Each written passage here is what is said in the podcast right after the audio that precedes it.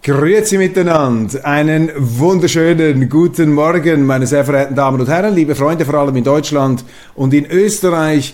Ich begrüße Sie herzlichst hier im Institut für fortgeschrittene Gegenwartskunde und angewandte konservative Studien zur internationalen, zur grenzübergreifenden, zur globalisierten Weltausgabe von Weltwoche Daily, die andere Sicht, unabhängig, kritisch und erdbebensicher, gut gelaunt am Freitag, dem 26. August 2022. Bevor wir gemeinsam in die interessante Nachrichtenlage einsteigen, starte ich mit einem Live-Read. Das ist ein klassisches Werbeformat aus den Vereinigten Staaten und eine tolle Möglichkeit, um Produkte und Dienstleistungen und Unternehmen vorzustellen in Zusammenarbeit mit Partnern. Das ist ein Werbeformat. Also jetzt steigen wir in den Anzeigenteil ein. Auch da sind wir innovativ unterwegs mit Live-Reads. Die Welt ist derzeit geprägt von Ukraine-Konflikt, hoher Inflation, steigenden Zinsen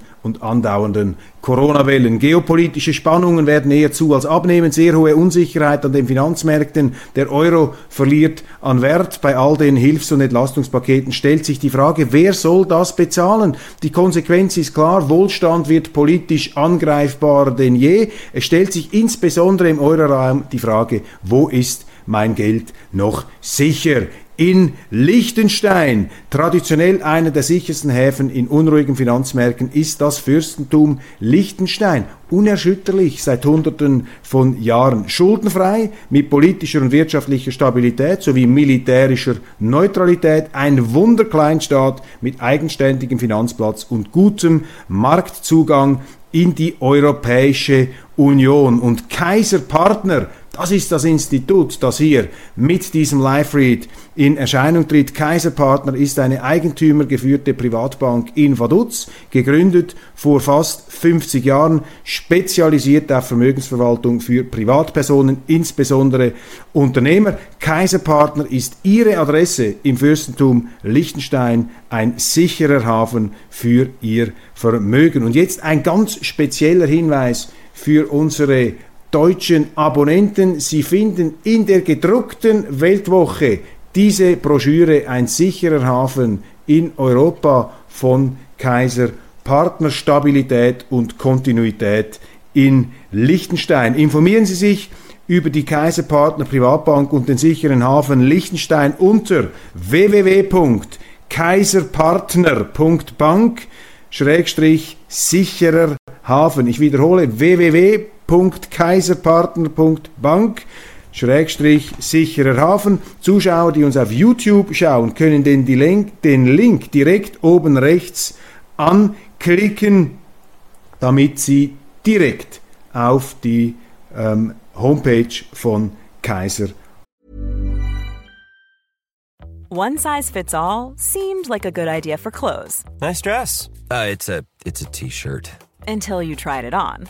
Same goes for your healthcare. That's why United Healthcare offers a variety of flexible, budget friendly coverage for medical, vision, dental, and more. So, whether you're between jobs, coming off a parent's plan, or even missed open enrollment, you can find the plan that fits you best. Find out more about United Healthcare coverage at uh1.com. That's uh1.com.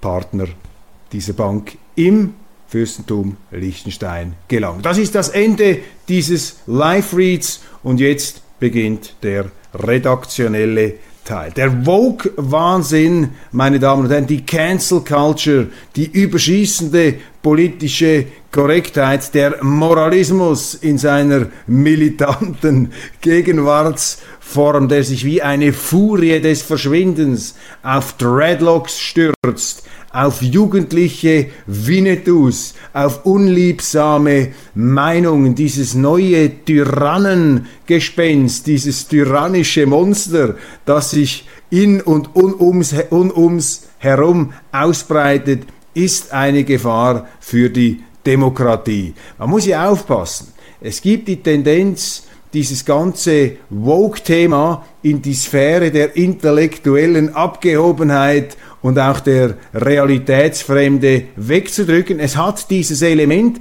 aber da steckt eben doch eine viel größere Gefahr drin, als man sich möglicherweise bewusst ist. Es stimmt, diese Woke Culture, diese Cancel Culture, das ist ein intellektuellen Phänomen, ein Medienphänomen und ist sehr, sehr weit entfernt von den Lebenssorgen der gewöhnlichen Leute, die sich fragen, um Himmels willen, wie komme ich mit der Inflation zurande? Wie soll das mit diesem Krieg in der Ukraine weitergehen? Und ähm, die Migration nimmt zu. Wir haben nicht mehr genügend Energie. Die Preise schnellen in die Höhe. Fürchterlich. Wir steuern auf eine Rezession zu. Das sind die Sorgen, die die Leute bedrücken und die Politik ist aufgerufen, hier Lösungen zu erarbeiten. Und wie können sie Lösungen erarbeiten? Ja, in offenen Diskussionen, indem sie verschiedene Varianten debattieren und ein Problem von möglichst vielen Seiten anschauen. Und jetzt kommt hier eben die Gefahr dieser Woke Culture, dieser Tyrannei des scheinbar Guten, dieser Unkultur ins Spiel. Diese Woke-Leute ziehen jetzt eine Drohkulisse auf, seit längerer Zeit schon, um die Leute einzuschüchtern, damit sich niemand mehr getraut, seine Meinung zu sagen zur Energiepolitik, zur Migrationspolitik, zum Krieg in der Ukraine. Man getraut sich schon fast nicht mehr zu sagen, was man denkt. Das ist ja auch der Grund dafür, warum dieses Format so erfolgreich geworden ist, weil wir hier gegen diese Denkverbote, gegen diese Sprechverbote antreten, nicht im militanten Geist einer Gegen-Woke-Culture, sondern auf der Grundlage unserer guten alten demokratischen Tugenden der Rede und Gegenrede. Also die Gefahr der Woke-Culture besteht darin, dass sie das demokratische Gespräch abklemmt, abwürgt und das wiederum ist gefährlich, weil wir dann eben nicht mehr diskutieren können, um für die wirklich nahrhaften Probleme, mit denen wir uns intensiv auseinandersetzen müssten, um äh, dort dann eben wirklich die besten Lösungen herauszudiskutieren. Denn jede Entscheidung, die wir treffen in der Demokratie, jede Lösung ist nur so gut, wie die Diskussion, wie die Auseinandersetzung, die ihr vorausgegangen ist. Ein ganz wesentlicher Punkt. Darum müssen Sie in der Familie, in Ihrem Alltag, im Unternehmen immer dafür sorgen, dass Sie eine möglichst kontroverse Diskussion haben, Rede gegen Rede. Wenn sich niemand getraut, die Gegenrede zu bringen, müssen sie sie selber bringen. Übrigens auch das Credo der Weltwoche, weil der Mensch neigt dazu, ähm, aus Bequemlichkeit und auch aus äh, zum Teil Ängstlichkeit, sich allzu schnell hinter die scheinbar tonangebenden Mehrheitskreise zu stellen. Und man rennt dann einfach gemeinsam in die gleiche möglicherweise falsche Richtung. Und darum ist es wichtig, dass hier vor allem auch die Medien die andere Sicht bringen, nicht um notwendigerweise Recht zu behalten, obwohl es ist erstaunlich, wie oft man am Schluss dann auch noch Recht bekommt. Nein, sondern um hier einfach diese Urtugend der demokratischen Offenheit ähm, zu gewährleisten, mit dem Ziel, bessere Lösungen herauszudiskutieren, in der demokratischen Arena. Das ist die Gefahr dieser Cancel Culture, das ist die Gefahr dieser Woke Culture, das ist auch der totalitäre Kern letztlich dieser Bewegung, die die Demokratie in ihrem Herzen gefährdet, die die Demokratie wesensmäßig ausschalten möchte. Das müssen wir uns vor Augen halten. Und was ich beunruhigend finde, ist, dass dieser Woke-Wahnsinn über die amerikanischen Universitäten an deutsche Universitäten deutsche Universitäten, auch an schweizerische Universitäten kommt. Die Intellektuellen sind naturgemäß äh, die ersten, die da an Bord sind, weil die Intellektuellen sind besonders äh, fasziniert von ideologischen und ideellen Konstrukten. Die Intellektuellen sind auch äh, besonders wie die Politiker Moralismus gefährdet. Moralismus, nichts gegen Moral. Ich bin äh, auch für die Moral, für die Ethik, für vernünftige Regeln. Aber der Moralismus, das haben wir definiert, ist etwas anderes. Moralismus ist, wenn eine Gruppe sich militant hinstellt, um ihre Wertvorstellungen absolut zu setzen, intolerant gegen alles andere. Und dagegen müssen wir uns wehren. Und wenn unsere Schulen, wenn unsere Hochschulen zu Zitadellen dieser Meinungsabrichtung, dieser Meinungseinfalt werden, dann ist höchste Alarmstufe geboten. Dann müssten im Grunde die Politiker hier wieder einschreiten. Und das ist dann das praktische Problem. Wir haben in der Schweiz, wir haben in Deutschland, wir haben in Österreich, im deutschsprachigen Raum haben wir ein Führungsproblem an den Universitäten. Wir haben zu wenig politische Verantwortung hier von den Bildungsdirektoren, die sagen, wir wollen nicht, dass sich diese Einseitigkeit ausbreitet. Das ist eine Frage der Führung, das ist eine Frage auch der äh, Verantwortung der Politiker. Aber man hat eben in der Schweiz, aber auch in Deutschland damit angefangen, die Universitäten von der Politik zu lösen, scheinbar unabhängig zu machen. Aber man hat sie eben nicht unabhängig gemacht.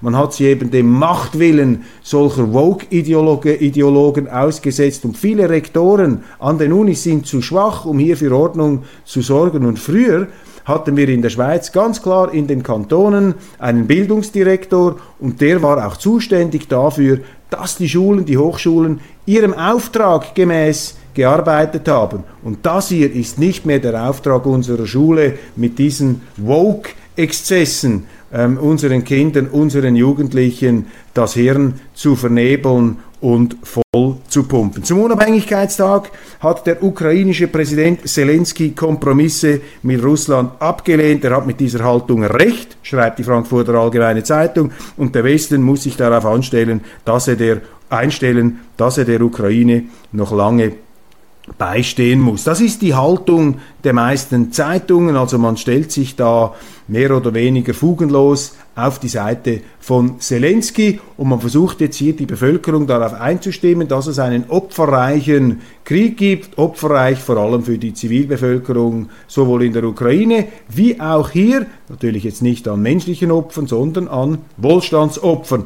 Das ist auch der Inhalt der Rede des französischen Präsidenten Macron, gewesen äh, gestern. Er hat seine Landsleute auf finstere Zeiten eingestimmt, hat gesagt, wir müssen Energie sparen, die Zeiten der Sorglosigkeit sind vorbei, es gibt ähm, weniger für alle und das müssen wir aber machen. Das ist der Preis der Freiheit. Ist etwas der salbungsvolle Ton. Das ist natürlich nicht der Preis der Freiheit, vor allem der Preis der Politik den man möchte, den die Politiker möchten, äh, das in die Bevölkerung bezahlen. Das ist der Preis der Politik unserer Politik, nicht der Preis der Freiheit. Muss immer aufpassen, wenn solche pathetischen Formeln kommen. Und als ich diese Schlagzeile gelesen habe, ist mir schmerzlich bewusst geworden, meine Damen und Herren, dass wir heute in Europa, im westlichen Teil der Welt, mit Ausnahme vielleicht von einem Viktor Orban, der ungarische Ministerpräsident ist der letzte unter den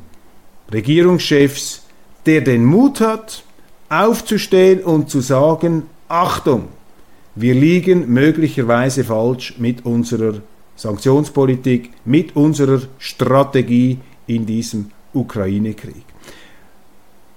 Blenden wir zurück 20 Jahre. Damals gab es in Deutschland einen Bundeskanzler, Gerhard Schröder. Irakkrieg, Amerika. Da hat sich dieser Gerhard Schröder hingestellt und gesagt, zusammen mit Frankreichs Präsident Jacques Chirac, Entschuldigung, wir sind nicht überzeugt von diesem Krieg. Wir machen da nicht mit, mit George W. Bush im zweiten Irakkrieg. Und ich frage mich, wo sind heute eigentlich die Schröders geblieben, die einen Präsidenten Zelensky, dessen Freiheitskampf ich respektiere, aus seiner Sicht, den ich mir aber hier nicht einfach eins zu eins zu eigen mache, die nationalen Interessen der Ukraine Teilen der Ukraine sind nicht identisch mit den nationalen Interessen der Schweiz oder Deutschlands oder Österreichs. Aber wo sind eigentlich die Schröders, die heute einem Zelensky sagen, du hallo Kollege, lasst mal die Kirche im Dorf. Also diese auf Eskalation getrimmten Parolen. Zelensky hat ja auch gesagt, die Krim muss zurückerobert werden. Also diese Eskalationsrhetorik, die ist ja auch gefährlich. Und ich wiederhole und ich unterstreiche das, die Ukraine hat ganz klar ein Interesse daran, diesen Krieg zu eskalieren. Denn je mehr Leute und je mehr Nationen mitkämpfen an der Seite der Ukraine, desto größer sind die Chancen für die Ukraine. Und die ganz äh, heftigen, engagierten Kriegsbefürworter des Westens gegen Russland, die sagen, im Grunde müsste die NATO da hinein. Und wenn man will, dass die NATO da hineingeht mit der Gefahr eines dritten Weltkriegs, Freiheitspathos, ja, dann muss man diesen Krieg eskalieren. Da muss man Ziele in Russland angreifen, da muss man auch die Russen zu einer Eskalation treiben, damit man, damit man seinerseits im Westen eskalieren kann. Und ich sage einfach mal, unabhängig davon, ob das die richtige oder die falsche Strategie ist, ich finde sie falsch, aber man kann sie ja mal durchdiskutieren, man kann das wirklich mal anschauen auf dem Tisch. Wo sind die Politiker, die sich getrauen, einem Zelensky zu sagen, du, Entschuldigung,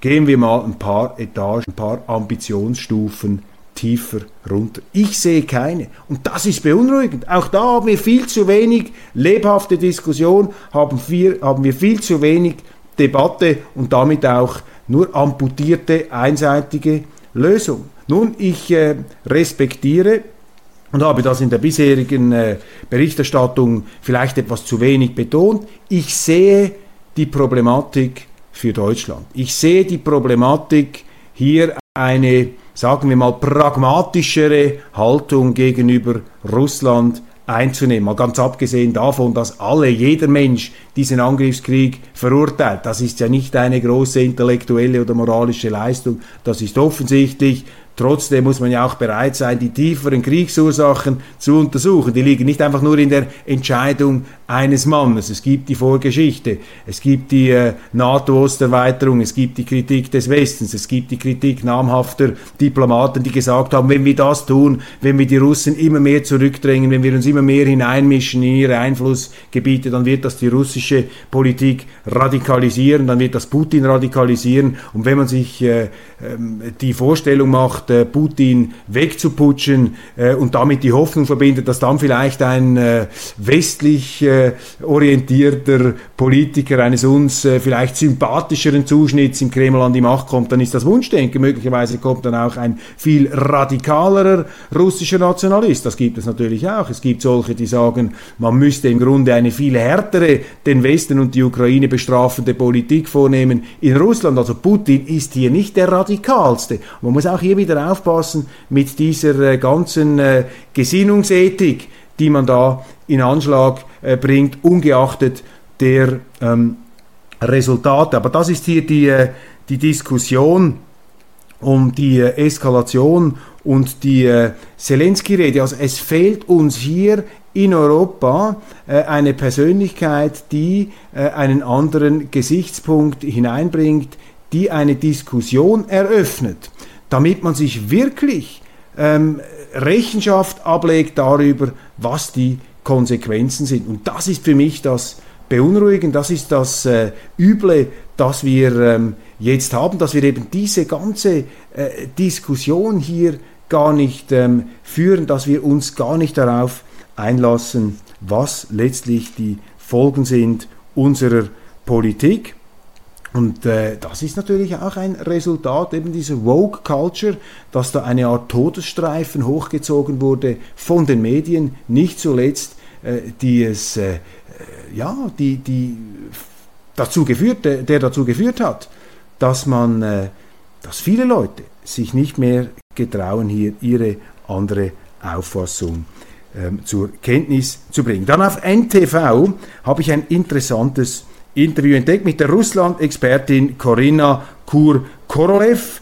Sie ist äh, Forscherin und sie ist sehr kritisch natürlich gegenüber der äh, Position Russlands, gegenüber diesem Krieg, äh, äußert sich aber doch auch durchaus differenziert zu all diesen ähm, Fragestellungen und es ist ähm, besonders bemerkenswert, was sie da über die Umfragen und die Stimmung in Moskau erzählt. Sie sagt, auf die Frage, die guten Umfragewerte sind stabil für Putin und für den Krieg in Russland. Aber wie groß müssen eigentlich die Vorbehalte gegen Umfragen in einer Diktatur, so NTV, sein?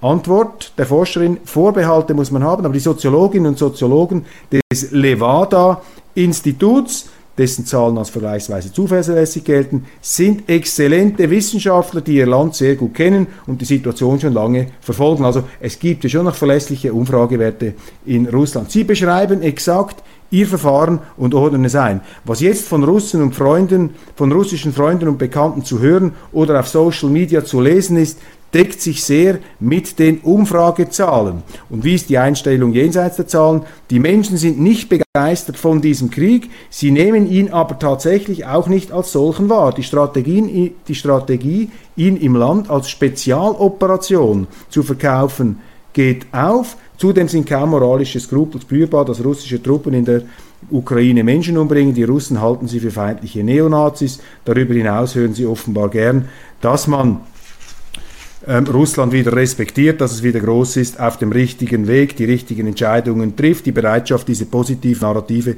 zu glauben, ist groß. Es heißt, Frage, der Sommer in Moskau sei schön gewesen, die Stimmung sehr gut. Was der Westen sich klar machen muss, wir fühlen uns in einer globalen Krise. Ein Krieg, der eskalieren kann, Sorgen um die Wirtschaft, um die Versorgung, um das Klima, um den Pandemieverlauf. In Russland werden diese Themen völlig anders behandelt. Darum ist das Krisenempfinden deutlich geringer. Corona war nie so wichtig und ist gefühlt vorbei. Der Krieg weit weg. Die Klimakrise hat sich der Westen ausgedacht. Eine Energiekrise haben sie nicht. Die Zukunft liegt vor ihnen, sagen die Medien, sagt die Politik. Die Stimmung ist deutlich besser als bei uns. Das klingt zwar realitätsfern, aber beneidenswert selbstbewusst, sagt der NTV. Das Levada-Institut bilanziert aus vergangenen Jahren, dass Putin letztlich immer eine Politik gemacht hat, von der er weiß, dass die Bevölkerung sie trägt. Dafür hat er ein Gefühl und äh, der äh, wird dann noch zitiert, eine Persönlichkeit des kulturellen Lebens, eine westlich orientierte Persönlichkeit, der Mann mit namens Michael Potrowski, der Direktor der Petersburger Ermitage, sagt, der Westen weise Russland zurück, weil er Angst vor der russischen kulturellen Stärke habe. Krieg sei zwar schlimm, aber könne einer Nation auch zur Selbstfindung verhelfen. Das gab dann einen Aufschrei in der kulturellen Szene. Aber es ist interessant, wenn selbst westlich gesinnte Intellektuelle wie dieser Michael Piotrowski solche Töne von sich geben.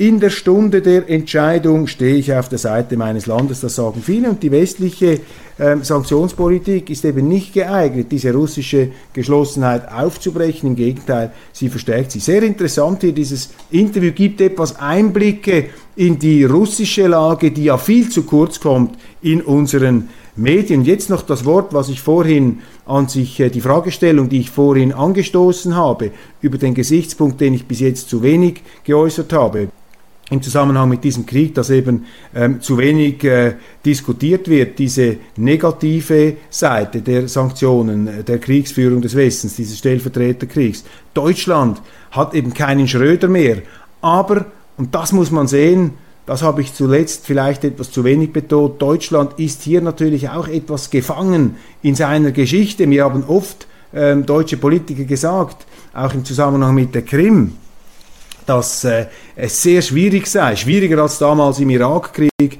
für Deutschland, eben eine pragmatische Haltung gegenüber Russland einzunehmen vor dem Hintergrund dieser kriegerischen Aktionen.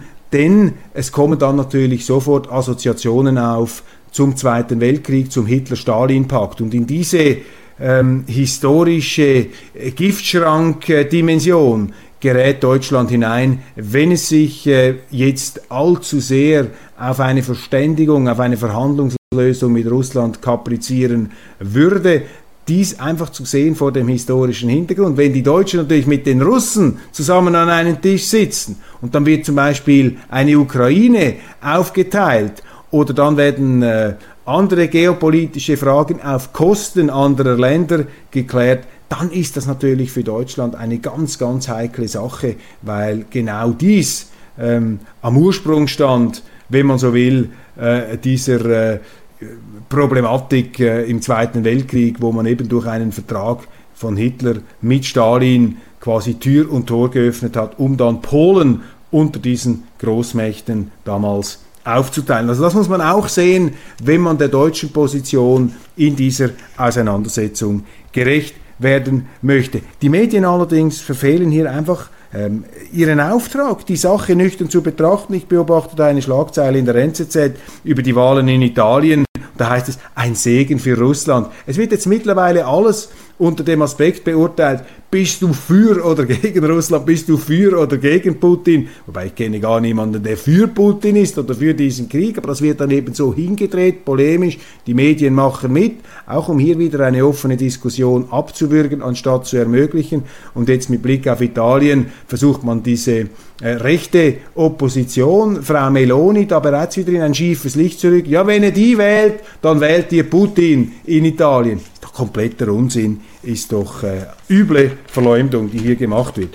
Die Europäische Zentralbank unterwirft sich dem Club mit. Die Inflation im Euroraum liegt bei fast 9%, doch die EZB sorgt sich primär um Italiens Nöte und lanciert ein neues Anleihekaufprogramm. Die Notenbank verabschiedet sich vom Mandat der Preisstabilität. Ja, jetzt hat es auch die NZZ gemerkt, was wir hier seit Monaten sagen, die Verpolitisierung der EZB ist mit Händen zu greifen. Das ist auch eine Folge der Fehlkonstruktion EU, die ein zutiefst politisches Projekt ist und wo eben dieser Drang, eine Art unifiziertes staatsähnliches Gebilde hochzuziehen, eine Europäische Union, die Vereinigten Staaten von Europa, das wird von all diesen Institutionen vorangetrieben, von der Europäischen Zentralbank unter Missachtung der eigentlichen Aufträge der Preisstabilität und all jene Versprechungen, die man gemacht hat. Darum sage ich, die EZB ist im Grunde eine kriminelle Organisation, weil sie eben die äh, den Auftrag auch die legale Grundlage einer europäischen Zentralbank zertrümmert, nicht Staatsschulden aufzukaufen. Das ist auch ein ganz äh,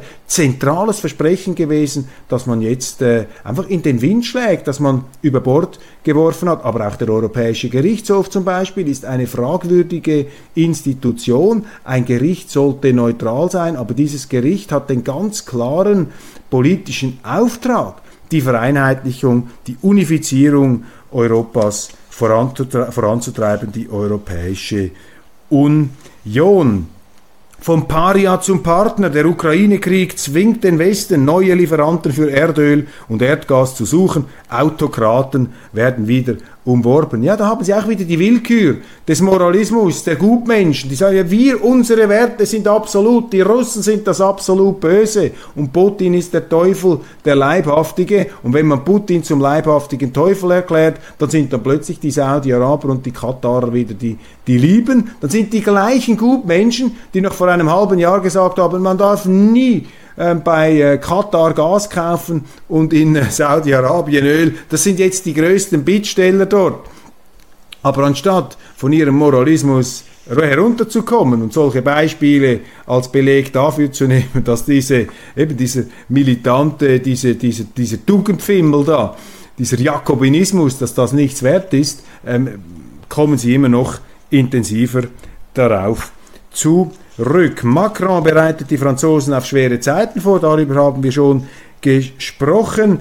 Biden verteilt Wahlkampfgeschenke an Junge und Minderheit. Das finde ich noch interessant. Joe Biden, der amerikanische Präsident, hat jetzt gemerkt, es könnte etwas eng werden in den nächsten Wahlen für ihn. Jetzt möchte er den Studenten in den USA einen Teil der staatlichen Universitätskredite erlassen. Und es ist interessant, in den Medien wird das als sehr äh, positiver Schritt bejubelt und deshalb bin ich jetzt hier aufgefordert, ein paar kritische Bemerkungen zu machen. In den USA haben sie ja ein Bildungssystem, wo die Hochschulausbildung weitgehend ähm, privatisiert ist. Das heißt, es sind auch höhere Kosten, sie haben höhere Studiengebühren und das wird in Europa immer etwas vom hohen Ross herunter belächelt und kritisiert. Ich halte dieses System für nicht so schlecht. Ich glaube, dass eine privatisierte Hochschule mit hohen Studiengebühren im Grunde etwas Gutes ist. Warum ist es etwas Gutes?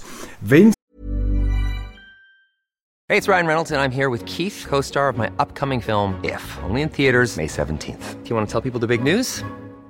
All right, I'll do it. Sign up now and you'll get unlimited for $15 a month in six months of Paramount Plus Essential Plan on us. Mintmobile.com slash switch. Upfront payment of $45 equivalent to $15 per month. Unlimited over 40 gigabytes per month. Face lower speeds. Videos at 480p. Active Mint customers by 531.24 get six months of Paramount Plus Essential Plan. Auto renews after six months. Offer ends May 31st, 2024. Separate Paramount Plus registration required. Terms and conditions apply if rated PG. Planning for your next trip? Elevate your travel style with Quince. Quince has all the jet-setting essentials you'll want for your next getaway. Like European linen, premium luggage options, buttery soft Italian leather bags, and so much more. And it's all priced at 50 to 80% less than similar brands. Plus, Quince only works with factories that use safe and ethical manufacturing practices. Pack your bags with high-quality essentials you'll be wearing for vacations to come with Quince. Go to quince.com slash trip for free shipping and 365-day returns. Sie für Ihre Bildung, für Ihre Hochschulbildung mehr Geld ausgeben müssen, dann überlegen Sie sich genauer, was Sie studieren. Wenn Ihr Studium viel kostet, dann ist es auch viel wert. Und dann können Sie nicht einfach Kunstgeschichte des Mittelalters studieren, nichts gegen Kunstgeschichte des Mittelalters, aber die Berufschancen und die Chancen, dann allfällige Bildungskredite zurückzuzahlen, sind nun einmal geringer, wenn Sie Kunstgeschichte des Mittelalters äh, im, im, im, nepalesischen Kontext studieren, als wenn Sie ähm, Jus studieren oder wenn Sie Wirtschaft studieren oder wenn Sie Physik studieren. Und die Kostenwahrheit in der Hochschulbildung, auch für den Studenten, ist im Grunde etwas Segensreiches, denn wir haben in der Schweiz, in Deutschland und Österreich das Problem, dass viel zu viele Studenten Fächer studieren, ähm, die sie direkt in die Arbeitslosigkeit hinein manövrieren. Und ähm, in den USA ist das etwas ähm, anders, da müssen sie zahlen. Dann sagt man natürlich, das sei ungerecht, das geht nicht, das stimmt, es hat einen vielleicht ungerechten Aspekt und wir verbinden das Schulsystem mit etwas Egalitärem. Hier sage ich einfach, im Grunde ist das System in den USA gar nicht so schlecht.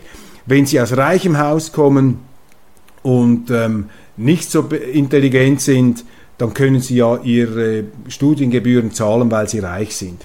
Wenn Sie nicht, äh, wenn Sie aus einem äh, armen Haushalt kommen, kein Geld haben, hochintelligent sind, dann werden sie sowieso von einer Universität angeworben und bekommen auch Stipendien zum Vorzugstarif. Wenn Sie jetzt mittelmäßig begabt sind aus armem Haus, dann müssen Sie einen Kredit aufnehmen, dann müssen Sie sich aber auch überlegen, was Sie studieren und eben ein Fach wählen, das Sie dann befähigt, diese Kredite zurückzuzahlen.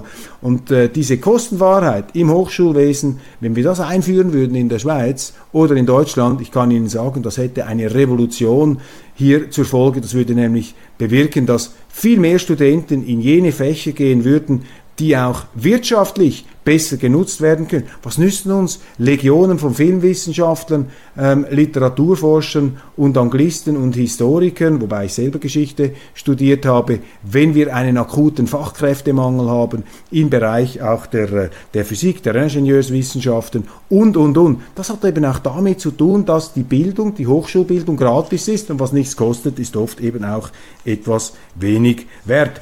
Josef Stiglitz, der äh, nach links neigende Wirtschaftsnobelpreisträger, empfiehlt Deutschland Atomkraft zurückholen, Fracking starten. Deutschland muss pragmatisch handeln. Sie sehen also, es tagt langsam, der Nebel verzieht sich, die Dämmerung bricht an und das Licht bricht allmählich durch.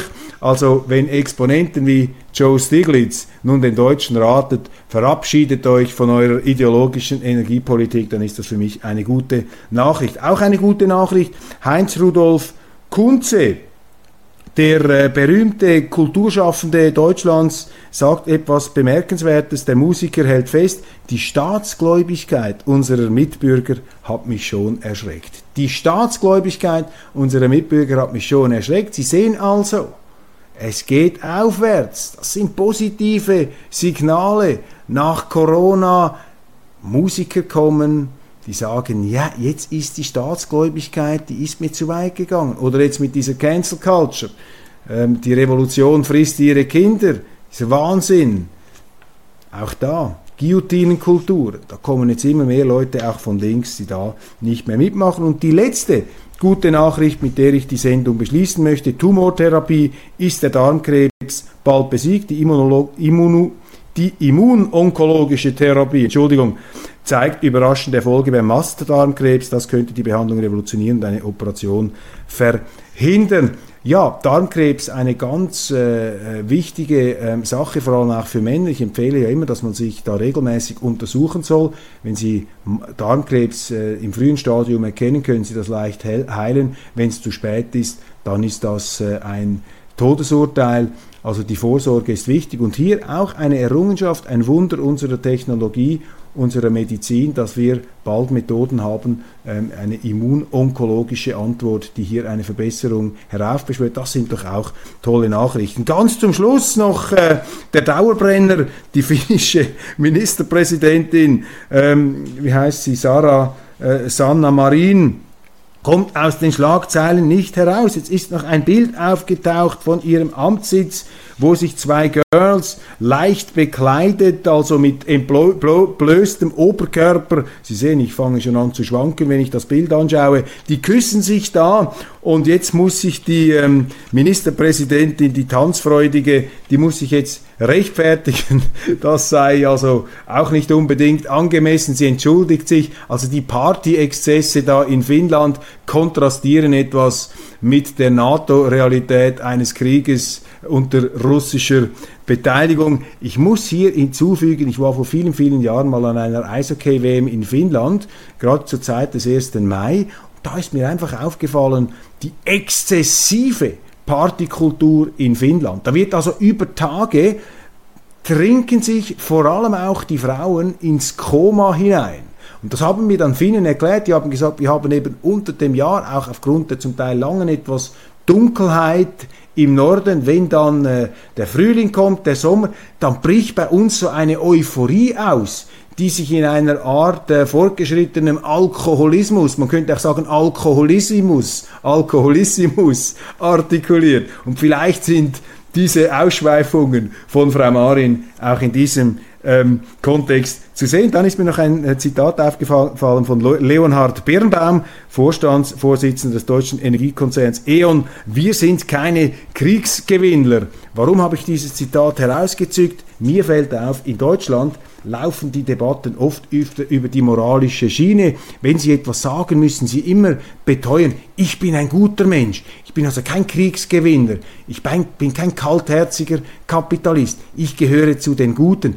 Also dieses Gutmenschentum, dass man sich immer schon rechtfertigen muss, dass man seine moralische Unangreifbarkeit unterstreichen muss, das scheint mir etwas zu sein, was in der deutschen Öffentlichkeit etwas markanter zutage tritt als bei uns in der Schweiz. Man möchte immer bei den Guten sein. Und wenn Sie alles in diese moralisierende Dimension führen, verhindern Sie offene, sachliche Debatten. Vielleicht ist das auch etwas eine Folge der Geschichte, weil natürlich die Deutschen seit dem Zweiten Weltkrieg kollektiv da immer wieder als Bad Guys ähm, pauschal verurteilt worden sind. Und deshalb gibt es hier, ist jetzt einfach mal eine These, eine Behauptung, Sie werden mir sicher widersprechen, äh, in Deutschland, vielleicht gibt es hier noch so eine Art Urbedürfnis aus diesem Krieg herausgewachsen, immer wieder zu beteuern, jetzt sind wir eigentlich bei den Guten. Finde ich psychologisch nachvollziehbar. Man muss aber aufpassen, dass dieses an sich äh, legitime, ähm, äh, diese legitime Haltung, dass sie nicht